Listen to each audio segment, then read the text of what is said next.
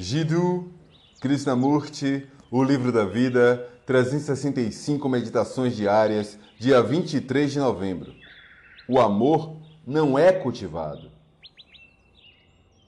O amor não deve ser cultivado. O amor não pode ser dividido em divino e físico. É apenas amor.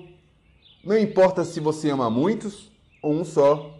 Essa também é uma pergunta absurda de se fazer. Você ama todos?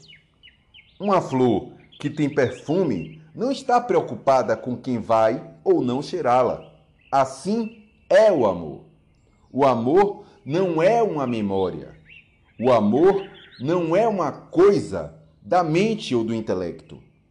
Mas ele passa a existir naturalmente como a compaixão quando todo o problema da existência, como o medo, a ambição, a inveja, o desespero, a esperança, tiver sido entendido e resolvido.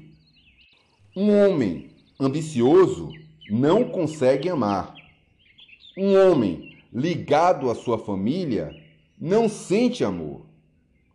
O ciúme também não tem nada a ver com o amor. Quando você diz, eu amo meu cônjuge, você, na verdade, não quer dizer isso. Porque no momento seguinte já está sentindo ciúmes dele. O amor implica uma grande liberdade. Não tem a ver com o que você gosta. Mas o amor surge apenas quando a mente está muito quieta, desinteressada, não autocentrada. Estes não são ideais. Se você não sente amor, faça o que deseja. Procure todos os deuses da terra, faça todas as atividades sociais, tente reformar a pobreza, a política, escrever livros, poemas. Você é um ser humano morto. Sem amor, seus problemas vão aumentar, multiplicar interminavelmente.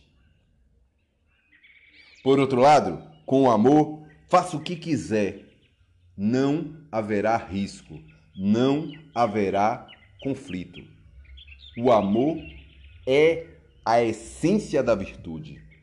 E uma mente fora do estado de amor não é, de maneira nenhuma, uma mente religiosa. Somente a mente religiosa está liberta dos problemas.